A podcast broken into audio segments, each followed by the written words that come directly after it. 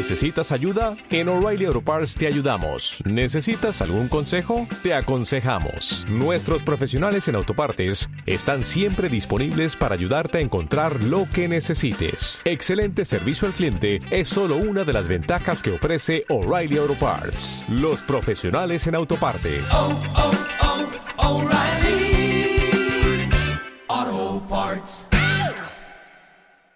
Cabib, el cine en gestión a radio y nueva edición y cambio de nuevo de horario. ¿eh? Al final, eh, cuando parece que estamos eh, ya acostumbrándonos a, a, un momento de la semana, pues ahora cambiamos de nuevo. Eh, sábado, noche, tampoco está mal. Manu de la Fuente, buenas noches. Hola, buenas noches. Eh, Estrella Sabirón, buenas noches. Buenas noches. ¿Qué os parece? Bueno, bien, ¿no? Igual. Bien. La noche nos gusta. No estamos para quejarnos. Hombre, por lo menos es eso. Seguimos en la noche. Simplemente cambiamos de día. Pues bueno, sábado, noche. También está muy bien.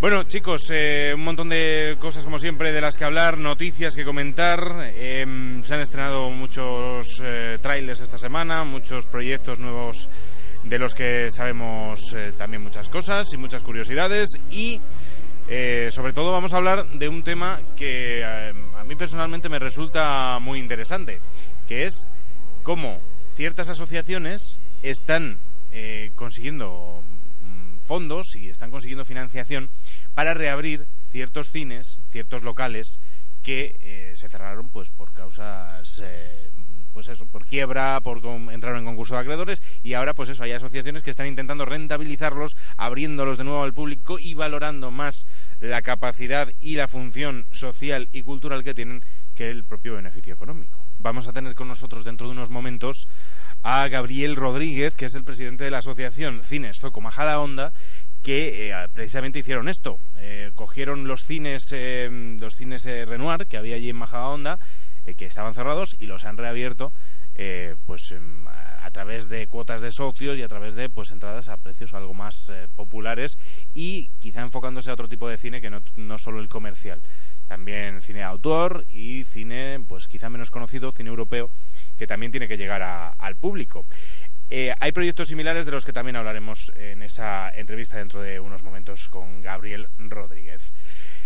Bueno, ¿qué tal ha ido la semana? ¿Habéis eh, descubierto alguna joya en el baúl de los recuerdos cinematográficos o no? ¿Os señaláis aquí como... No, yo estoy No, esperando, no, que, tú, estoy esperando el, el, el documental que nos cuente Estrella. Yo esta semana he tenido dos momentos importantes.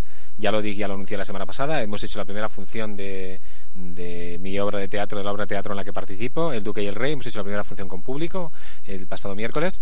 Y mañana hacemos otra con público, a ver que vamos testando, a ver qué tal nos va funcionando. Y además también ayer estuve rodando por la mañana también en un cortometraje y diciéndole unas cosas muy duras a una a una actriz, bueno, lo que mandaba el papel, lo que mandaba Pero el personaje. dentro del personaje. Lo que mandaba un personaje, por supuesto. Por Vale, vale, esto acláralo porque entre la gente se piensa que, tú- que Manu de la Fuente, que por otro lado es, es un tío mm, fenomenal, es un tío simpaticísimo, claro, tú cuentas eso y parece que has cogido una actriz en, en- en uno de los proyectos en los que estás y le has dicho cuatro No, verdades. es en un cortometraje que se titula Ellos mandan, que va del maltrato a las mujeres, pues eh, he tenido, tuvimos rodando unas escenas ayer por la mañana Duras. eh, duras. Y las que nos quedan por rodar, que también son más duras todavía. Vale, pero siempre en ficción. En ficción, ficción, Bueno, ficción. hay una persona que ha, que ha visto esa primera, ese primer pase de- del Duque y el Rey. Mm, eh, voy a pedir, Manu, que te, trape, te tapes los oídos. No, pero no le puedes preguntar a esa estrella. Estrella la estuvo viendo, pero vino como amiga. O sea, que no, no, no vino Vale. como crítica ni nada. ¿eh? Ya se, como- está, como- ya se está curando en las espaldas.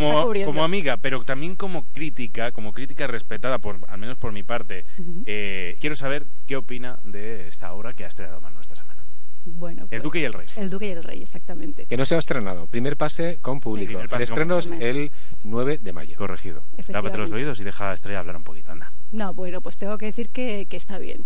Eh, yo tengo que decir que Manu me ha sorprendido por esa gestualidad que tiene tan cómica, que ya le vi en, en Los Stuart, la obra que él Ah, yo también le participó. los Stuarts. Y me gustó esa gestualidad que tiene, esa vis cómica que tiene la gestualidad, que aquí también la explota. Y yo me- creo que ahí os vais a sorprender con Manu. Bueno, ¿cuándo tenemos el estreno? A ver, El cuñita. estreno es 9 de mayo. 9 de mayo en la sala Trovador. Trovador. Perfecto, pues ahí queda esa cita. eh, Pero también me pongo trágico a veces, también me pongo tenso y. Sí, pero no me triste. gusta tanto. No. Sí que tienes un montón de registros, me he dado cuenta. Deja de... No, digo en la obra, en la obra, en la obra. Que no sí, que sí, muchos registros, muchos registros tiene. bueno, eh, al otro lado del cristal, haciendo que este programa suene como se merece, está Víctor Nieva. Buenas noches. Buenas noches, Fran. ¿Alguna película descubierta esta semana? ¿Alguna serie documental? A lo mejor, no sé. Sí, he visto varias cosas. Una a destacar es eh, un tranvía llamado Deseo, Sí. que no lo había visto nunca. Tremendo Marlon Blando, de jovencito. Bien buen horro que estaba él, Sí lo estaba. desde mi más estricta heterosexualidad, pero estaba buen horro. Todo se ha dicho. Y sí que serie documental, ya que Estrella no, esa Estrella no va a hablar de, de documentales, hablo sí, yo de sí, uno. sí, sí, voy a hablar, sí. Bueno, pues yo voy a hablar de una serie documental que se ha estrenado este mismo año, hace, hace muy poquitos meses. Es una serie que se llama The Jinx, eh, The Life and Deaths of Robert Dust. Y La es vida y muerte de Robert La vida y muertes de Robert Dust. Le encanta el idioma de Shakespeare. Eh, no- bueno, es el, el título original, me vas a perdonar. Y es una serie documental fantástica, es tremenda. Y me costó dormirme anoche, terminé de verla y me costó pillar el sueño. Es una serie documental que nos cuenta la vida de este tipo, este Robert Dust, que en Estados Unidos era muy famoso porque es el hijo de una de las familias más poderosas de Nueva York, son los dueños de una inmobiliaria grandísima, multimillonaria. Y bueno, muchos sucesos extraños rodeaban la vida de este hombre. En el 82 eh, desapareció su mujer sin dejar rastro, pero todo pintaba, todo el mundo le acusaba que no había desaparecido, sino que había sido asesinada por su marido. Entonces a este tío se le, se le, se le incriminan tres asesinatos, el de su mujer, el de una amiga que eh, falleció misteriosamente 20 años más tarde y el de un vecino suyo en, en Texas.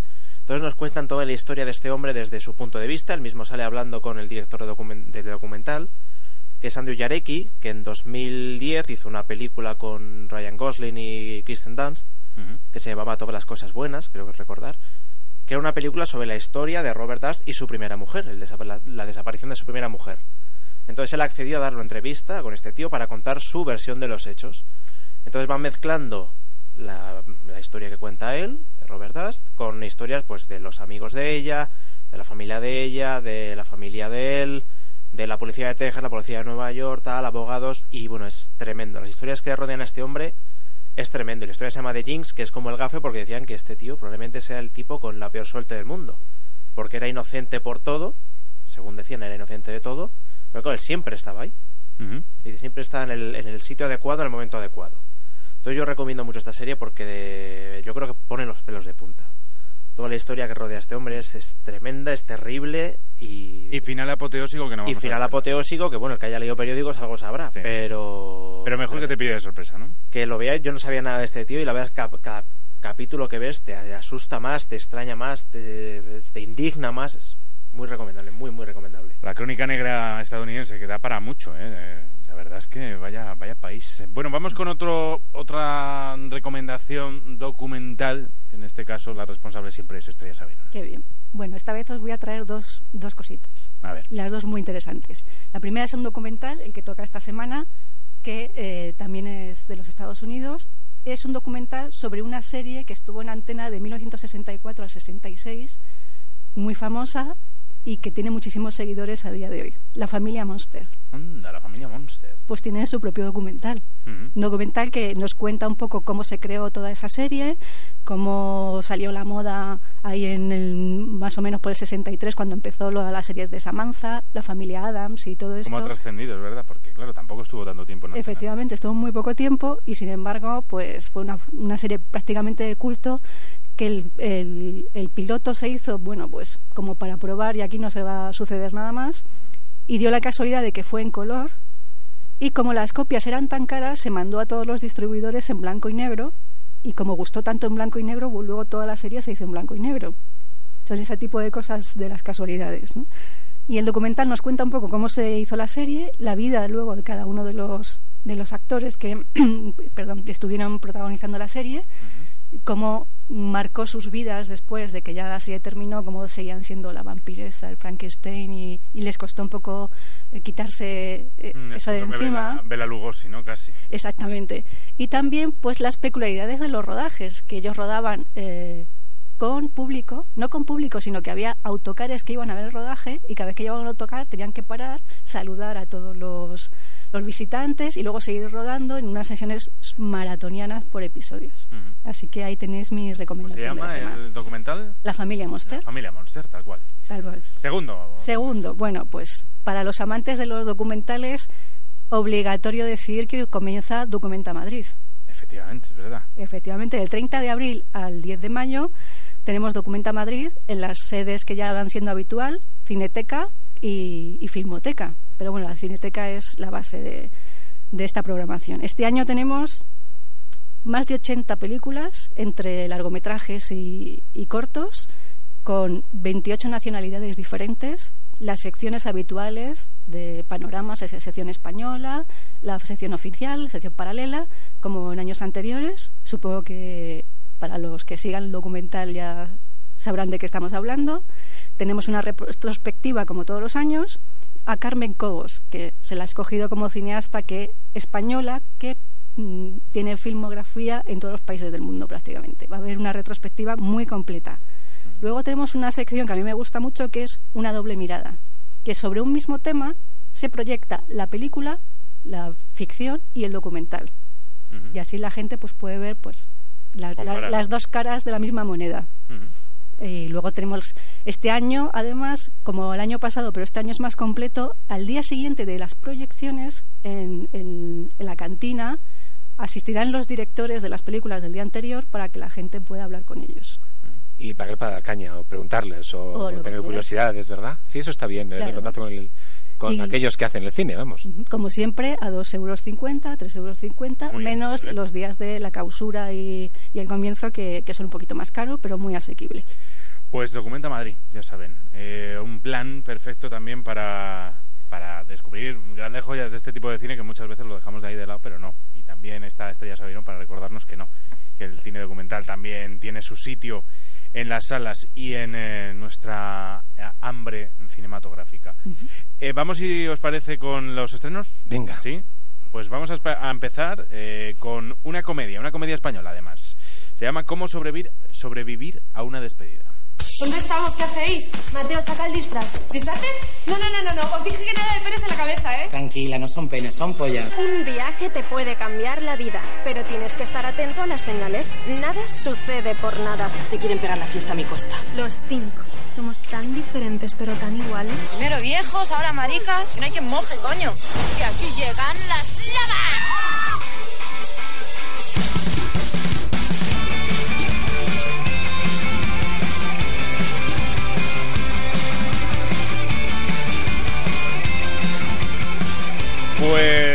Esto en un formato quizá muy americano, pues cuatro amigas, cuatro o cinco, no más, Bueno, un grupo, un grupo de amigas. Bueno, son cuatro amigas y un amigo, pero que dicen que es una amiga más. Pues se van de, de despedida de soltera y bueno, les pasan un montón de cosas y, y cuéntanos tú, Manu, son, que lo son un grupo de cuatro amigas de la infancia y un chico, son cinco en total, y una de ellas, pues eh, la que siempre era la primera de la clase, la primera en todo, pues es la que se casa, se casa la primera.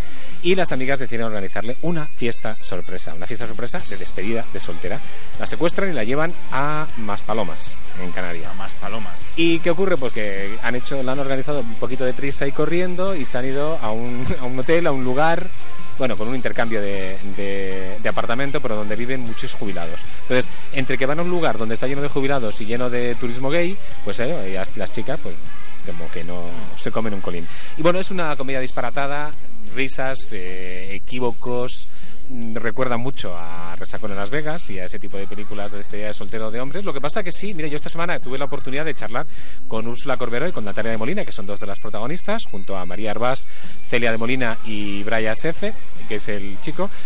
Película, por cierto, de Manuela Moreno, que mm, comentándoles, estuve comentando con ellas también esta semana que que cuando vemos una despedida de soltero de chicos vemos un montón de chicas guapas impresionantes que están en torno a esa despedida soltera. Y aquí son unas chicas que van a hacer una despedida de soltero de chicas y no hacen más que cruzarse con mm, personas de edad avanzada y hombres a los que le gustan otros hombres. Entonces quiere decir que realmente, Es que- digo, no sé cómo han ido a elegir, han elegido un poco mal, ¿no? Quizá más palomas no, no sería... el- Quizá debe ser que no es el lugar, el destino más adecuado, ¿no? Pero sí, eso precisamente me Yo comentaba. es que he estado en más palomas, entonces es un sitio muy tranquilo, está muy bien para veranear, pero quizá para irse de fiesta loca de despedida de soltero. Y sobre mejor. todo chicas, buscando tíos buenos que quieran liarse con ella, pues no es, no es el, Ya. el sitio más adecuado. No. Nota. Eh, cinco. Cinco, raspado. Bueno, da, nos da miedo suspender, quizá. Puede... Bueno, entre el 4 y el 5. Entre el Bueno, 4 y el 5. Vamos con otra película, ya nos llega desde el ámbito internacional, El Maestro del Agua. Le prometí a su madre que los encontraría y los llevaría a casa. Valoro a un hombre por lo que quiere a sus hijos, no por lo que el mundo les ha hecho a ellos. Mi deber era proteger a mis hijos. Y les fallé. Quizá podamos ayudarle. ¿Qué probabilidades hay de que los encuentre? Es el único padre que ha venido a buscarlos. Nadie me dice a qué campamento enviaron a Arthur. Yo le acompañaré.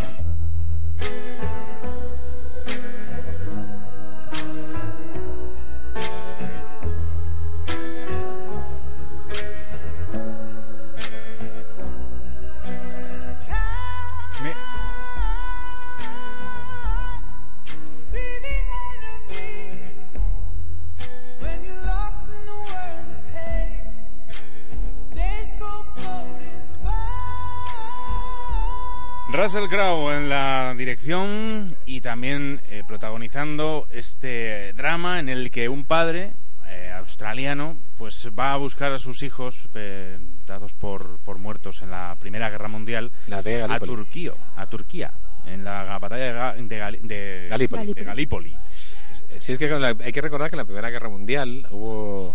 Eh, todo el mundo piensa Alemania frente a los aliados, no, pero también intervinieron otras muchas naciones y concretamente Turquía, por ejemplo, se puso del lado alemán desde un primer momento. Y Australia intervino también directamente en la guerra, con lo cual hubo muchos australianos que participaron en la Primera Guerra Mundial y es el caso de los tres hijos de este protagonista, de, Russell Crowe, que, que han ido los tres a la guerra y los tres han desaparecido en la guerra, los tres está- están dados por muertos. Su mujer no ha podido superarlo y después de cuatro años le sigue reclamando a Russell Crowe que desde, la, desde el desierto australiano se vaya a buscar a sus hijos a, a Turquía en el año 1918, 1919, justo cuando termina, termina la guerra. Y allí se presenta Russell Crowe a buscar a sus a buscar a, lo- a sus hijos y van pasando van pasando cosas es, es una película interesante, está basada en una historia real, tiene, tiene su punto su punto de documental también en ese aspecto. Yo creo que es una historia razonablemente contada, bastante bien interpretada. A mí, por ejemplo, Russell Crowe es un actor que me gusta bastante y yo solamente verla en escena, para mí ya le da una prestancia a la, a la película, ¿no? Y, su manera de, de ser- de saber estar. Luego está Olga Krylenko, que también es la otra protagonista, que también lo hace muy bien. Es una película correcta, pero es una película entretenida que va contando cosas de, de cómo vivieron todos o cómo se vivió y qué es lo que pasa después de la guerra. Después de que hay que encontrar miles y miles de cadáveres. ¿Qué ocurre con esos cadáveres? ¿Los encuentran, los desentierran, los traspadan a sus países? Es la primera guerra donde se empezaron a preocupar por, por los que habían fallecido, ¿no? ¿Qué opina Víctor Nieva? A mí me dejó un poco fría, la verdad. No llega... La historia en sí yo creo que puede ser interesante, ¿no? Como el padre eh, abandona su ciudad para buscar a sus hijos porque se lo prometió a su mujer. Y la historia en sí es interesante, pero al final te la empañan con una absurda historia romántica que para mí no- creo que no aporta gran cosa a la película y que no tiene mucho interés y se enreda demasiado en esa historia, da muchas vueltas en vez de centrarnos realmente en el drama que sufre Russell Crowe. Asiente con la cabeza, Estrella Soberón. Sí, sí, efectivamente. Mm, La historia, aunque está basada en un hecho real, pues tiene su, su cosa que, como decía Nieva, va desviando. Pero yo le he encontrado algo bueno, o que me ha llamado especialmente la, atención, aparte de la ambientación, que sí me ha gustado mucho. Y es que, eh, a diferencia de la primera película de Galípoli, que ya hace ya bastantes años, en el que se veía nada más que el lado australiano, un- una versión aquí tenemos la versión turca, el lado turco y el lado australiano y podemos ver las dos realidades. Y eso me parece que ha sido un acierto en esta película. Una de las críticas de esta película que más nos ha sorprendido esta semana, por lo menos cuando la vi, era la, la de Carlos Marañón. Eh, eh, creo que la tiene Nieva por ahí. La tengo aquí, la tengo aquí. Puedes, ¿Me la puedes leer? Eh, dice, Russell Crowe se cubre de melaza antes de adentrarse en las, porce- en las procelosas aguas de los Darda- Dardanelos, que entiendo que son eh, los mares de allí, yo no los conozco, eh, para reabrir la herida de la memoria histórica australiana en la Primera Guerra Mundial. Puntuación dos estrellas sobre cinco. Nos quedamos con la primera parte, ¿no? De esta... Russell Crowe se cubre de melaza. Se cubre de melaza para adentrarse en las Procelosas aguas de los. Mm, ¿Qué huevos tienes, Carlos Marañón? No, le- no le ha gustado mucho. no, no le ha gustado mucho. Nota... A ver, los tres que, que la habéis Me ha visto. leído un 6. ¿Seis? Ujú, Sí, sí. Cinco. 665 Bueno, no voy a hacer la Yo soy, media, que yo soy más, yo soy más de lo de la melaza. Vale, de la melaza procelosa, ¿no? Vamos con otra película, esta vez francesa, eh, protagonizada por la ganadora, por cierto, de La Voz en Francia, del programa de televisión La Voz en Francia, que eh, ha sido todo un éxito allí en, eh, en el país vecino, mm, básicamente por eso, porque, porque bueno, ha sido siempre tiene mucho tirón, ¿no? Este tipo de, Bueno, y, por la historia y por la historia Y por la historia, papa sí. y por la historia te llega y porque la historia es emocionante Y luego el, result- sí, luego el, el resultado es el que es, pero es verdad que muchas veces eh, este tipo de, mm, de, éxito también tiene mucho que ver con el tirón de, de sus personajes, de sus protagonistas. En este caso, la chica que se llama Karim Biard, ¿no? Eh, pues ha sido la ganadora de la voz en Francia y eso también, eh, también se nota. Eh, ¿La has podido ver, Manu? Yo he podido ver la película hace tiempo además, porque yo creo que hubo un pase, sí, hace más de un mes yo creo que vi la película. A mí me ha gustado, me gustó bastante. Es una familia donde eh, padre, madre, hijo, hija, donde tres de los miembros de la familia son sordos. Entonces, eh, el- la, la hija es la única que no es sorda. Con lo cual, estos viven en una granja, en una localidad eh, francesa, y ella pues tiene que actuar eh, en muchos casos tiene que hacer tiene que ser eh, actuar de intérprete con ellos no de ellos frente a terceros porque bueno aparte como le suele suceder a la mayor parte de la gente sorda pues además también son mudos entonces ella tiene que actuar con qué ocurre que esta chica eh, empieza a cantar en un coro en el pueblo y canta muy bien. Y le deciden que puede ir a París a, una escuela donde tiene una beca. Entonces ella se plantea el hecho de marcharse a París tener que dejar a su familia pero claro la familia depende de ella para mucho. Llevan una granja eh, hacen queso fabrican queso para, pa- y lo tienen que vender en un mercadillo y en el mercado van vendiendo los quesos y es muy curioso cuando la gente pregunta eh, la gente que desde pueblo que ya les conoce sabe cómo son pero ahí tiene un- algún punto muy buen muy bueno y dice nosotros nos ponemos de acuerdo no Eh, yo hablo ella sonríe no porque claro ella ella es mi madre no puede hablar porque es sordomuda pero yo eh, soy el que le doy el precio. A mí me creo que sí que toca un poquito esa esa fibra sensible que todos tenemos y es una historia muy social una historia de personas con discapacidad y, y a mí me ha gustado particularmente ¿Alguno más? ¿Lo Sí. habéis visto? Sí, bueno, a mí me ha gustado también, aunque mm, matizo. A ver, Porque, vamos a ver, es una familia que de los cuatro miembros, efectivamente, tres son sordos, pero sin embargo es una familia que es totalmente autónoma, que trabajan, que tienen su tienda, que, vamos, es una, la discapacidad es prácticamente un hecho puntual. Eh, para mí lo que la película ejerce, o sea, lo que te enseña es el- la presión o el dilema que tienes ante el núcleo familiar. 7 millones de espectadores la han visto en Francia, ¿eh? así que eh, un buen dato así también dice mucho de la película, más allá del tirón de... de Un ocho. ¿Un 8? Bueno, bueno, bueno. un- Seis y medio. Seis y medio. Bueno, ahí hay, ahí hay un salto importante entre Es y que otro. Manu es muy emotivo. Manu es más raro que un perro. Eh, vamos, a, vamos a ser honestos ya con nosotros mismos. Eh, hasta aquí los estrenos de la semana. Vamos un momento a publicidad y enseguida regresamos con la entrevista que teníamos preparado para hoy. Recordamos, Gabriel Rodríguez de la Asociación Cines Toco Majadahonda, Manu de la Fuente y Estrella Severón se nos van. no no yo yo me voy Ah. yo no sé estrella Ya. si se va o se queda yo me Ellos voy ya me han despedido.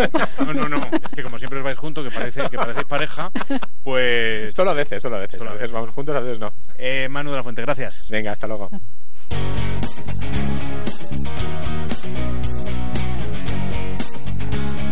Estás escuchando Gestiona Radio y gestionaradio.com. Salir ganando.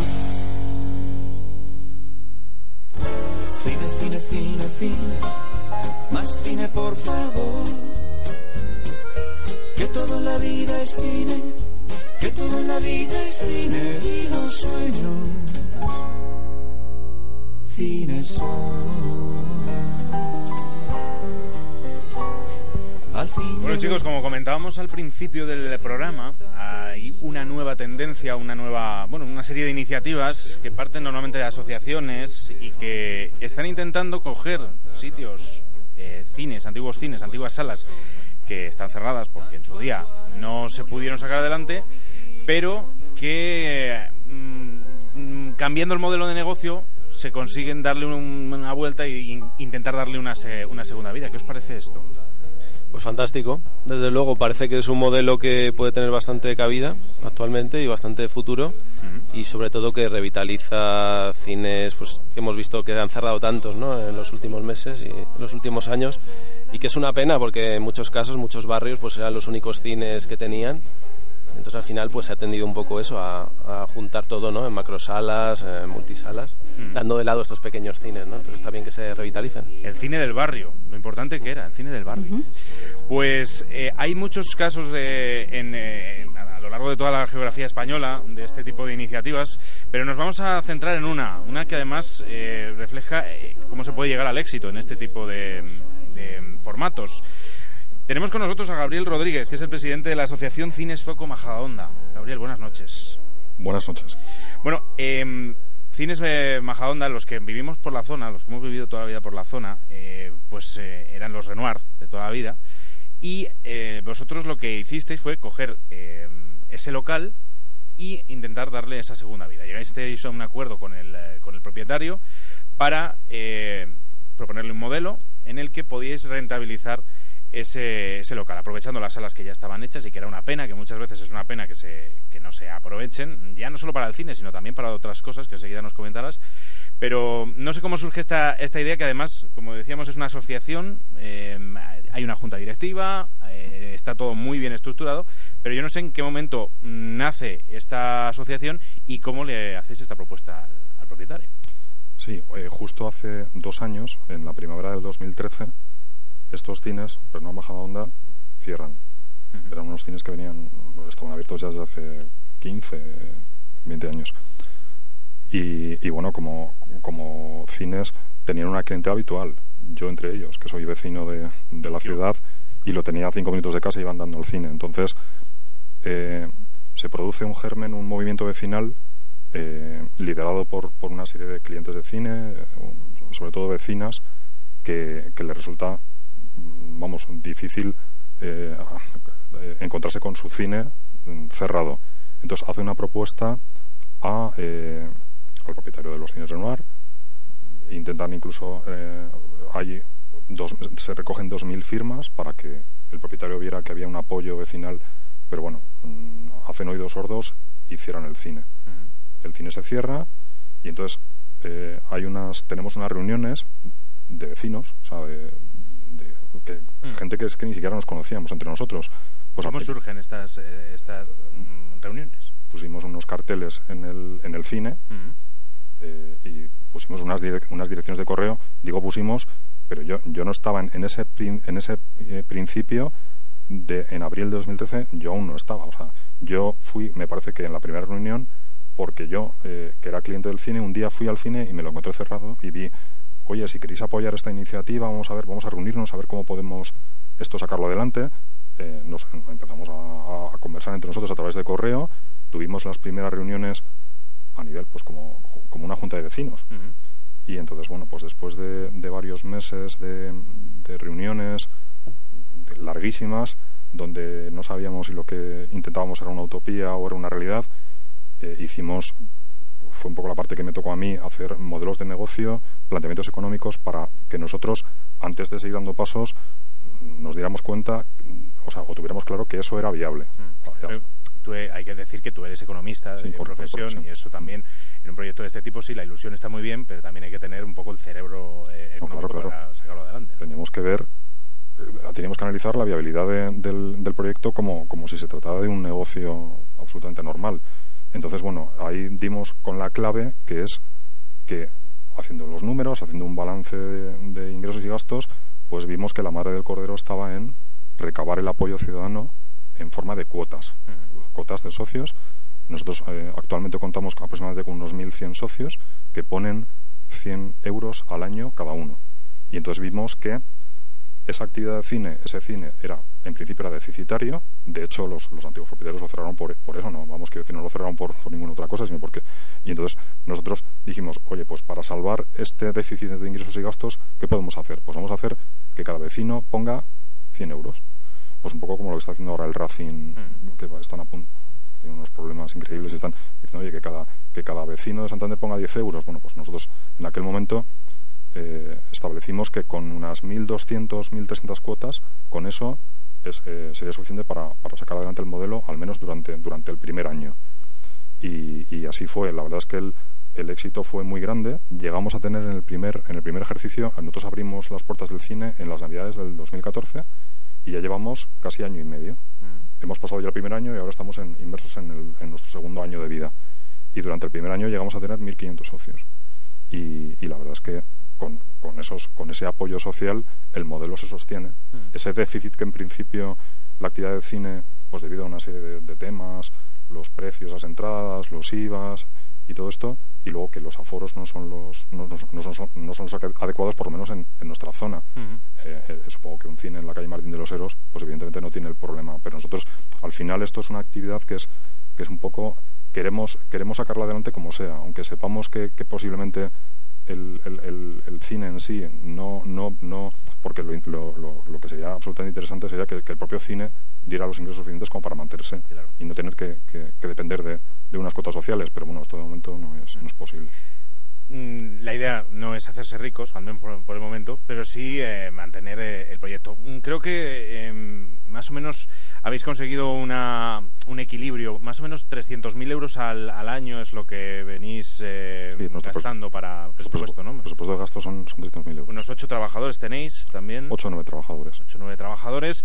Y de esta manera, a través de esas cuotas de los socios, pues 100 euros por 1000.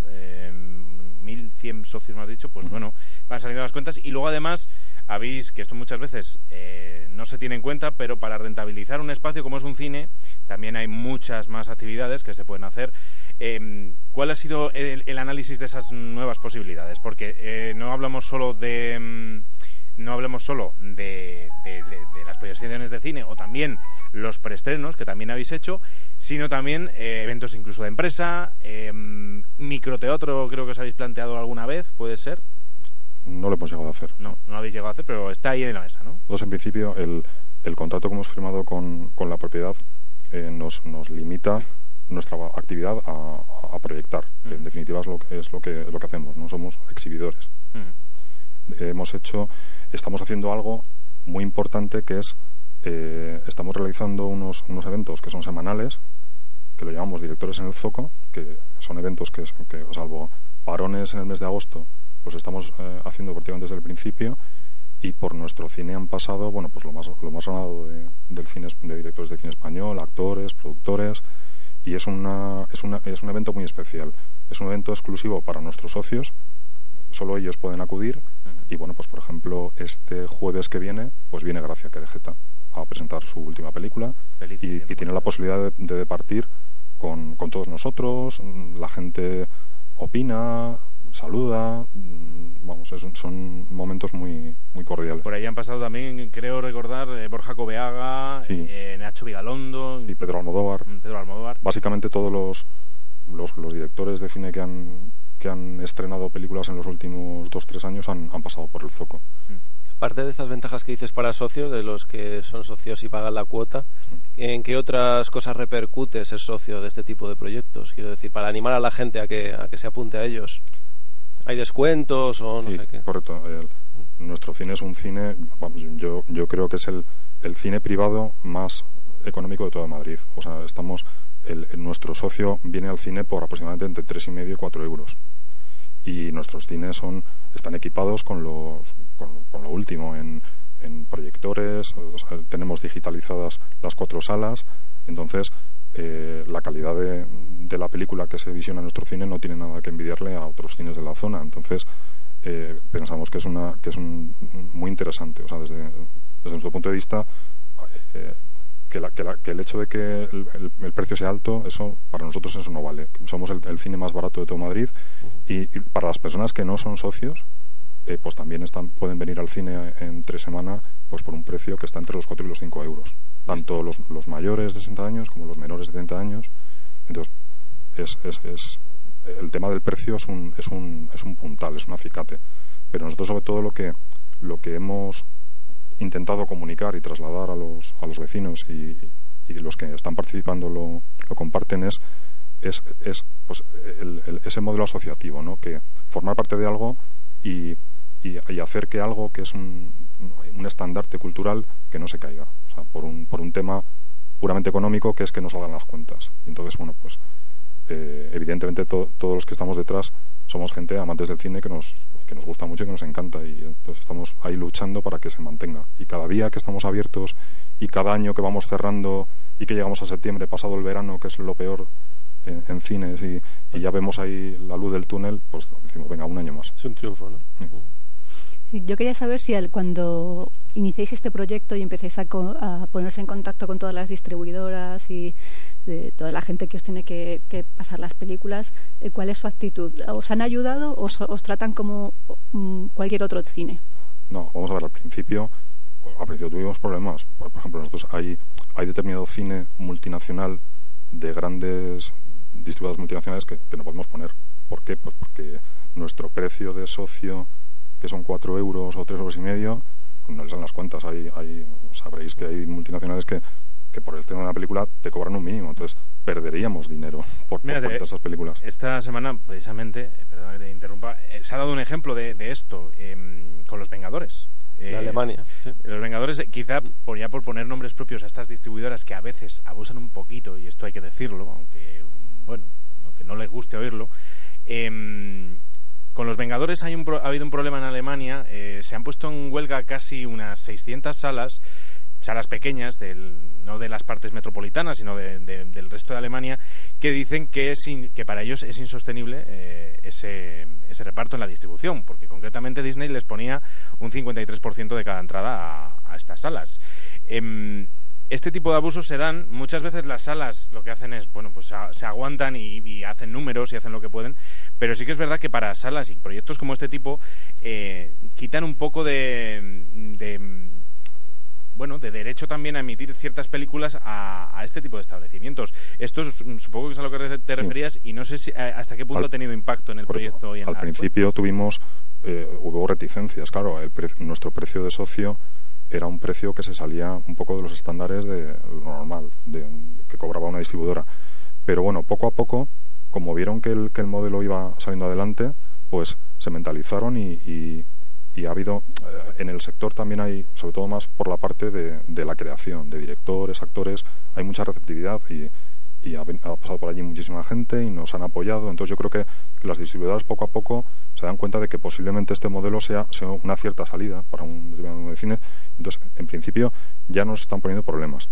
Y lo que pasa es que también el tipo de cine que nosotros ponemos, sin ser un cine extraño, para nada, porque al final es... Mm. No, estábamos echando un vistazo a la, a la programación de Es un cine, cine- Zoco Majahonda y, eh, y, eh, de hecho son las películas de las que acabamos de hablar ahora mismo en Butacabib. Son Estrenos de la películas de, estreno, sí. La familia Belier, eh, La sombra del actor, Felices 140, de la que hablamos ya la semana pasada y bueno, que no son no son solo películas de autor o películas europeas de estas que, que, No, sobre todo- que no sobre- atraen al gran público. ¿no? Sobre todo ponemos mucho mucho eh, cine de autor y cine europeo, básicamente. O sea, cualquier semana que veas nuestra cartelera, pues lo normal es que prácticamente todas las películas sean, sean europeas, alguna americana, pero... pero y bueno, y, much- y mucha productora independiente, ¿no? Y, y ahí- ahí sí que nos apoyan muchísimo. O sea, ¿no? Y- ¿Qué- ¿Cómo elaboráis esta, esta programación?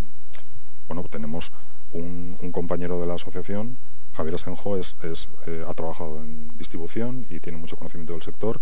Entonces, en, en principio, hay- o sea, eso es un, es, un, es un puesto que está cubierto a nivel profesional y, te- y como la, la nosotros hemos recontratamos a antiguos trabajadores de cine, que para nosotros era básico, ¿no? que, que el cine en el momento que empezáramos esta aventura que fuera como el primer día y que funcionara. Y entonces hemos contratado a gente que, que estaba trabajando en, en- En el, anterior Sí, de hecho hay época. un taquillero, uno de los taquilleros está... Bueno, la, la taquillera antigua ya estuvo unos meses y luego por motivos personales lo dejó, pero por ejemplo el gerente encargado de sala es el mismo que tenían los Renoir antiguamente. Entonces el, el cine es un cine que, que, se- que tiene que funcionar como, como un cine normal, o sea, en el que nadie se piense que es que, que va a los cines como Honda y como quien hay detrás es una asociación cultural sin ánimo de lucro, se va a encontrar algo distinto, ¿no? Que no es O un cine ocupa, ¿no? No, no, no. no.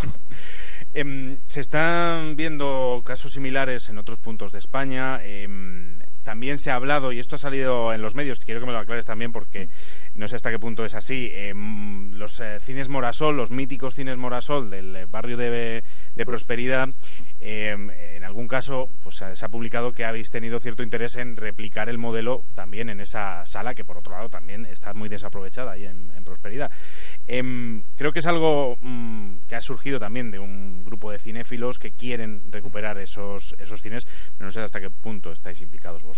No, a nosotros, no solo en ese caso concreto de Morasol, sino ha habido casos de otros cines en Madrid que están cerrados, como por ejemplo la Sala Canciller. En la Sala Canciller hay, hay una asociación vecinal montada desde hace ya varios años que nos ha que nos llamó cuando empezamos a salir en los medios hace dos años. Oye y esto como esto de la asociación que es nosotros les dimos todo nuestro apoyo no solo logístico sino a nivel oye bueno pero esto esto de la asociación esto cómo se monta porque quiero decir tiene una cierta complejidad a nivel bueno pues oye, no es una sociedad, ¿por qué esto y no una sociedad mercantil? ¿Qué ventajas, qué inconvenientes? Bueno, pues todo ese asesoramiento se lo hemos dado, no solo aquí en Madrid, sino también en otras provincias. Nos ha llamado gente de, de Valencia, gente de Zaragoza, gente de Barcelona que iba a montar el mismo tipo de iniciativa y nosotros hemos, le hemos dado todo el, toda la cobertura que hemos podido. Yo, yo he llegado a pasarle incluso modelos de negocio, oye, mira, tienes esto, necesitas tantos socios, pues como a nosotros en, en su momento, en el momento germinal, tuvimos toda la ayuda de, de lo que es la, primera asociación cultural de este tipo que, que se montó en Mallorca, que son los cines Cine Ciutat, que, que nos, nos dieron un apoyo alucinante. De hecho, los estatutos nuestros están prácticamente plagiados de los de ellos porque nos lo pasaron. O sea, todo es, es muy importante para este tipo de iniciativas vecinales que haya alguien que te esté apoyando y que te esté dando todo lo, todo la- todas las ideas y un poco todo, porque, porque van a tener que pasar por lo mismo que nosotros. Entonces, bueno, pues si ya está hecho, pues vamos a facilitárselo.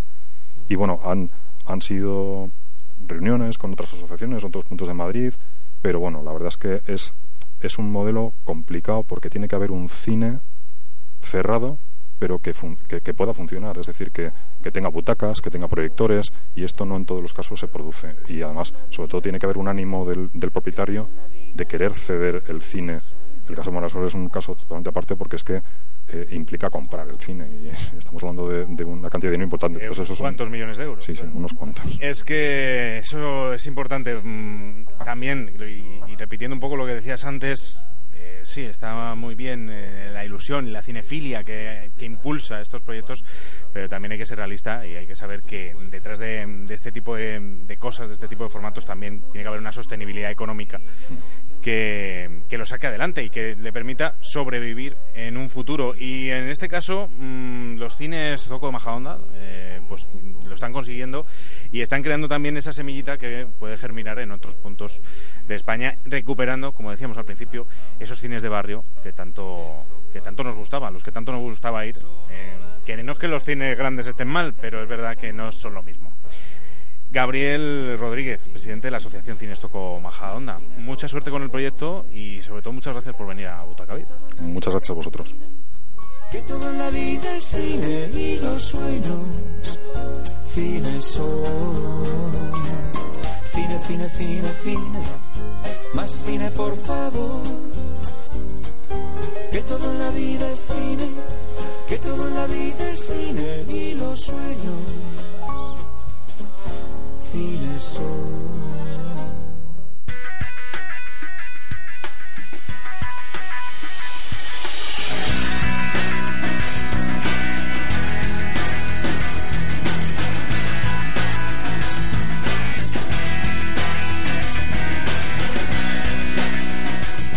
Momento de hacer un repaso también de, la, de lo que ha pasado esta semana, de noticias que nos han sorprendido en esta semana y como siempre Jaime Soteras, que por cierto no te he saludado hoy en el programa. eh, Hola, Fran. Has intervenido directamente en la, en la entrevista con Gabriel Rodríguez. Sí. Pero buenas noches. Buenas noches a Bueno, todos. Vamos a empezar hablando de Marvel, precisamente. Hablábamos hace un momento de, de los abusos, a ciertos abusos que comete Disney con los Vengadores y otros proyectos grandes en ciertas partes del mundo.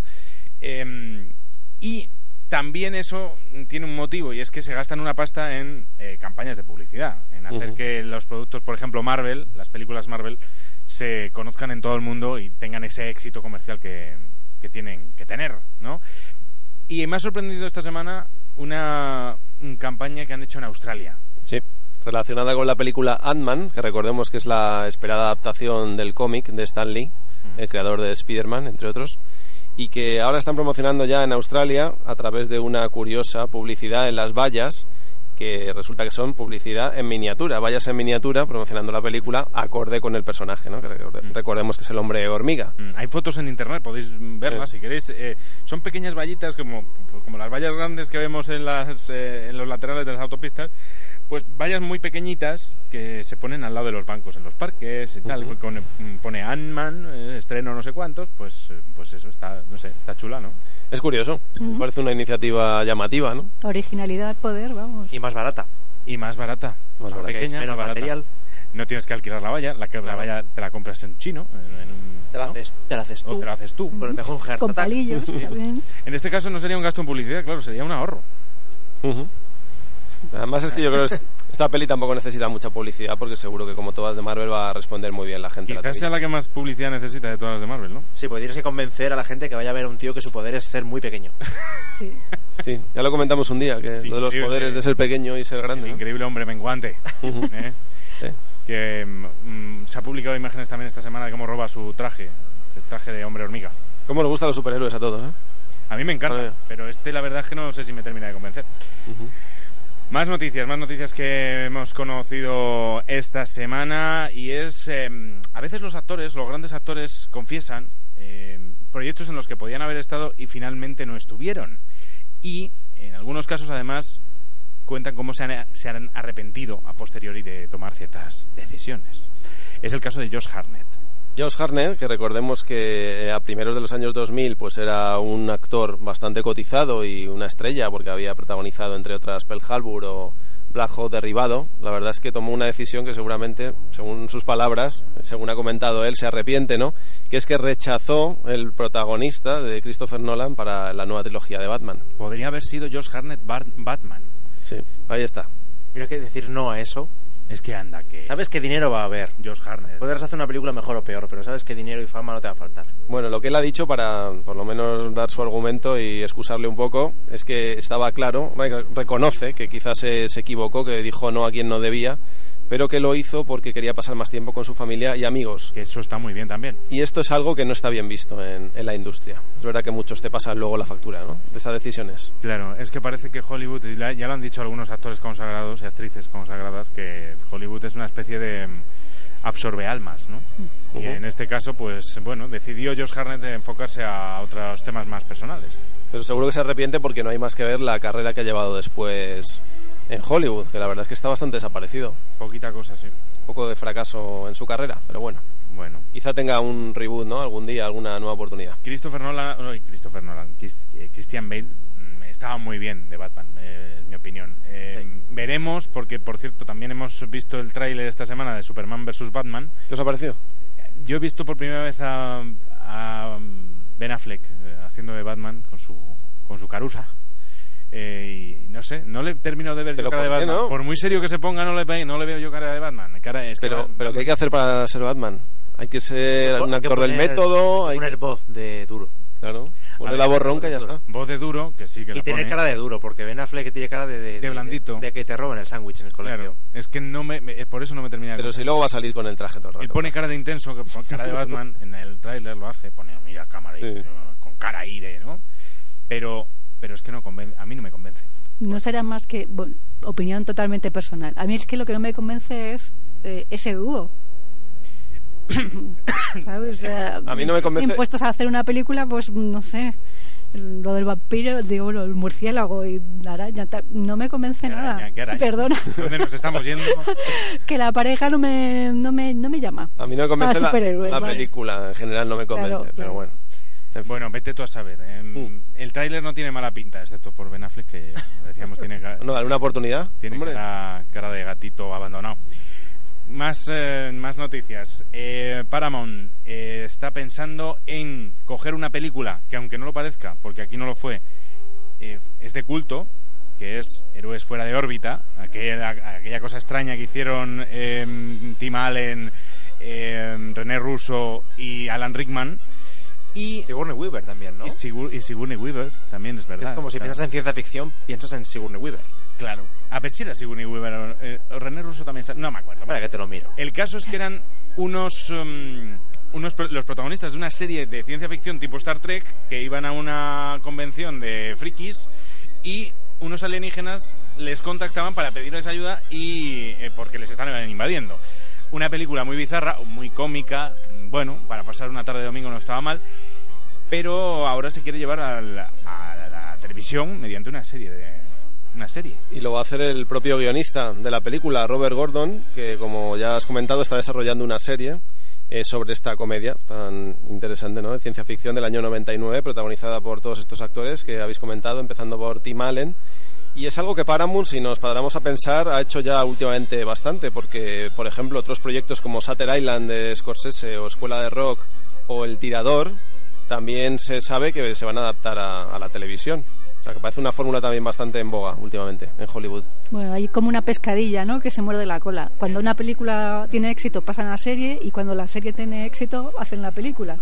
Es un círculo vicioso que infinito, ¿no? Y otra tendencia es ahora hacer series de superhéroes, de lo que se está haciendo con Batman, ¿no? Y con eh, Daredevil. Últimamente está bastante, Pero no, bastante solo- vista. no solo se está haciendo en Hollywood, también en España. Porque mm, aquí también hay proyectos para llevar a, a- a la televisión películas eh, eh, pues que han tenido un éxito importante. Es el caso, por ejemplo, aunque lo niegan sus eh, creadores, de allí abajo, esta película que, que ha estrenado Antena caso. 3, pues que aprovecha un poco el rebufo de, mm, de ocho apellidos vascos pues otra película exitosa, otra comedia de este tipo también, sobre el choque cultural, ha sido en eh, eh, la de Perdidos, eh, Perdiendo el Norte. Perdiendo el Norte, eh, protagonizada por eh, Julián López, eh, pues que se va a llevar también a la televisión. Pues sí, está previsto que se estrene antes de 2016 y se ha hecho ya el encargo a Nacho G. Que es el director de otras series famosas del grupo A3 Media. Y recordemos que, bueno, eh, Antena 3 ya ha hecho esto en otros casos. Sin ir más lejos también, aparte de allá abajo, recordemos la- el estreno esta semana reciente de Vis a Vis, que es claramente una traslación de Orange is the New Black a la española. Una cárcel de mujeres donde sucede pues todas estas historias de las internas que nos recuerda mucho a esa, a esa serie norteamericana. Una serie que no está nada mal. Bueno, yo creo que, si- que si has visto Orange is the New Black, esta serie no hay por dónde cogerla porque es una imitación. Eh, los no, personajes, bueno, no, primero no lo es, no es cierto. bueno, los personajes son clavados, muchísimos. Ahí eh, eh, es una cárcel de mujeres, o sea, lo que te vas a encontrar obviamente No. son presas. Y, La protagonista es rubia. Hay una negra que le dice que es su novia. Hay una chica que es gorda que va vestida igual que la otra, que es igual. Yo lo veo y digo, no me interesa. pero, bueno, la, visto. la- pero la trama es distinta y, y, bueno, eso es otro, otro rollo. Y la verdad es que está muy bien hecha. Eh, pero tampoco, vamos, tampoco es que sea una copia exacta. Es verdad que tiene, Bueno. tiene personajes muy parecidos, pero bueno. Em, eh, bueno, mm, aparte de eso, vamos a hablar de, de- de actrices, de chicas guapas, ¿vale? Porque esta semana también ha salido eh, la- el listado. ¿Quién lo hace este? Peoples. La revista People. People, ¿no? Sí. Peoples, he dicho yo, pero Peoples, muchas, muchas Peoples. Eh, People eh, ha, ha elaborado la lista de las mujeres más guapas, una lista que el año pasado ganó Lupita Nyong'o después, después de protagonizar Siete años de esclavitud y que este año, para sorpresa mía por lo menos, eh, ha ganado Sandra Bullock. Y ella cree que es ridículo. No se lo ha dicho a nadie. ¿No le gustan estas listas a No le gusta. Dice que no, no se lo puede creer, ¿no? Que le hayan nombrado la chica más eh, sexy de- o más bella del año, ¿no? Por la revista People. Recordemos la protagonista de Gravity y que no quiere aceptar este título para nada. El año pasado efectivamente fue Lupita Nyong'o, en el 2013 fue Gwyneth Paltrow y en el 2012 Beyoncé, o sea que cada año van eligiendo aquí a... a Jennifer la- López lo fue también un año. En el 2011. Mm, Sí. culo, culo de oro. Nuestra querida Jennifer López. No sé qué, qué opina el otro hombre de la casa, eh, Víctor Nieva. eh, no sé qué opinas tú de que Sandra Bullock sea la actriz más guapa del mundo ahora mismo. Mentira, falacias. Falacias. Bulos, como ella misma. Bullocks. Bulos. No estoy nada de acuerdo, no estoy nada de acuerdo. Yo sabéis que soy muy fan, ahora estoy llevo unos años muy de- muy enganchado a Kerry Mulligan. Mulligan. Yo soy muy fan de Kerry Mulligan. Entonces, Yo- pues, Sandra, Sandra Bullock no la pondría ni un top 50, quizá. Yo me quedo quizá con Charlize Theron todos los años. Sí, puede Bueno, ser. Tienes a Charlize Jaime, Theron, Jaime. tienes a Scarlett Johansson, que es un valor seguro siempre. Sí, pero no. A mí yo reconozco que Jennifer Lawrence me toca la fibra un poco. ¿Sí? Sí. Una chica me dice mucho. ¿Y a Estrella Sabirón? Nada, yo luego estoy flipando aquí con vuestras listas. No soy yo muy partidaria de las listas de este tipo. ¿Quién es el actor más guapo ahora mismo del mundo? Mm, No, es que ni me lo planteo. Manu de la No, Fuente. Manu de la Fuente, ¿no? Pues no, la verdad. Como amigo está muy se bien, está pero vamos. Se está consolidando una pareja, puede ser en Butaca la Pero- primera pareja. bueno, pero que somos como el gordo y el flaco, ¿no? Un- Una cosa de... El, el dúo cómico, más que otra cosa. Va- Vamos a correr un tupido velo. Espero que no nos escuche Ma- Manu de la Fuente. Hombre, no me refiero a físicamente, me refiero a- a- al dúo cómico, a que estamos un poco a la greña aquí todo el Oye, día. ¿y, Pe- y Penélope Cruz qué os parece? Muy guapa ¿Habéis también. leído quizá puestos en el, eh, en el ranking de guapas mundial? Joder, pero, pero B. Cruz está súper bien considerada. O sea, independientemente de que lo es, evidentemente una mujer muy guapa. Fuera de España es una imagen de elegancia, de todo, de, de belleza. ¿Sabéis por qué lo digo? Porque esta semana eh, han publicado una foto suya de, de cuando era pequeña. Una foto un poco regular. La ha publicado concretamente Ben Stiller para anunciar que Penélope Cruz va a estar en la nueva um, película de Zulander. La segunda de esta saga que no sabíamos que iba a ser saga, pero va- van a volver los personajes originales, incluido, por cierto, Billy Zane, que hacía de sí mismo la primera, y Penélope Cruz, eh, pues eh, va a estar también. No sabemos todavía qué personaje va a hacer, ¿no? Todavía no se sabe, pero bueno, lo que parece claro es que se va a rodar la película. En breve comenzará el rodaje, que van a contar con Penélope Cruz y que va a ser Paramount la que produzca el film y que narrará la historia de Derek Zulander, de nuevo, con, con su amigo Hansel. Si os acordáis de la promoción que ya estuvieron haciendo Ben Stiller y, y Owen Wilson en París, con aquella aparición que tuvieron en, en la Semana de la Moda, la verdad es que ya han empezado a calentar motores y que fue algo bastante llamativo, ¿no? Bastante gracioso. Podéis echar un vistazo, los oyentes no, pero al otro lado del cristal está Víctor Nivas haciendo un bailecito sexy. Bailecito sexy, mirada, ¿cómo se llamaba? La mirada acero azul. ¿no? Acero Azul, Magnum, de Tigre también era muy buena. Sí. Yo es que soy muy fan de Zulander, tengo que decirlo. A mí también me gustó Zulander, la verdad me pareció... ¿No la he visto? Bastante, una crítica bastante descarnada al mundo de la, de la moda y de los supermodelos y de lo... También tirando un poco de estereotipos, porque les pone, claro, claro, claro. les pone como, como deficientes mentales, básicamente. Sí, tontos de- del bote, sí. Pero bueno, no estaba mal. Eh, nos vamos con música, como siempre. Víctor Nieva, a ver qué nos tiene preparado.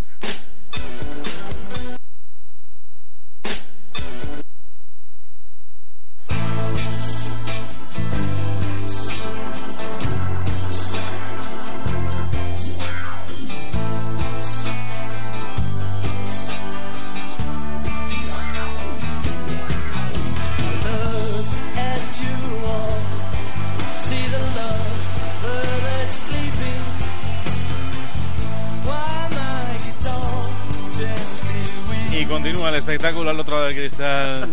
eh, playback de Está haciendo playback de aplausos. Cuéntanos qué, qué nos has puesto hoy y por qué. Bueno, porque esta semana se estrena La sombra del actor con Al Pacino, que recuerdo que está increíble en esta película, y que en 2013 encarnó al famosísimo productor, el creador del muro de sonido, el productor musical Phil Spector, en la película del mismo nombre, escrita y dirigida por David Mamet. Y esto que escuchamos le sirvió a Spector para ganar su tercer Grammy en 1971 por este Concert for Bangladesh de George Harrison, y esto en concreto es el tema escrito por George Harrison en 1968 y es el clásico My Guitar Gently Weeps.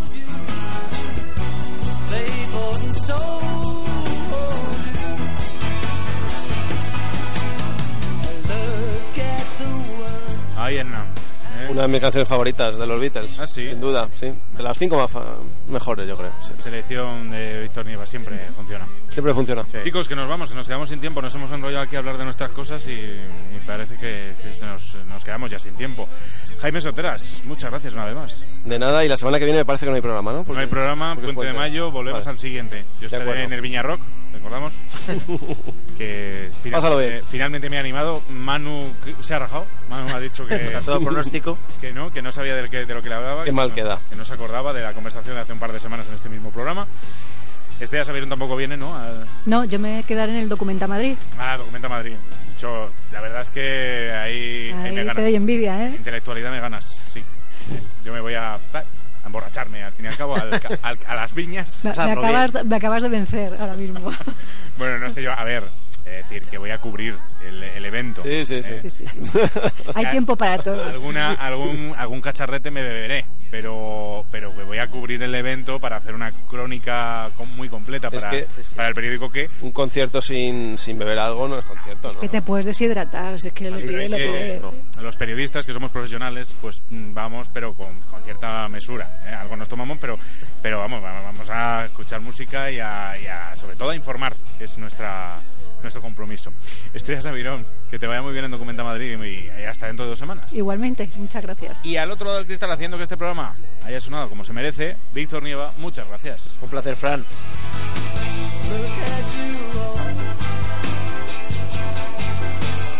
Y a vosotros el consejo que os doy siempre, id al cine, el mejor invento de la historia de la humanidad. Nosotros regresamos dentro de 14 días aquí en Butaca VIP, el cine, en Gestión a Radio.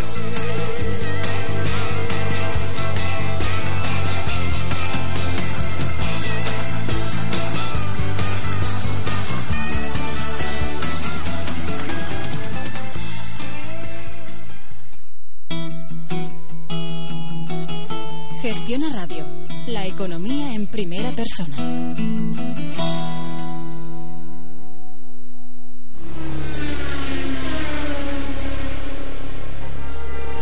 Gestiona Motor, un programa de Gestiona Radio con Venceslao Pérez Gómez. Hola amigos, muy buenas noches. Bienvenidos a Gestiona Motor, el programa de la automoción, el transporte, el turismo y algo de gastronomía. Aquí estamos, como cada sábado, a partir de las 10 de la noche, hora peninsular española, Marco Sola en el control de sonido y Venceslao Pérez Gómez que dirige este programa y les habla. Un programa en el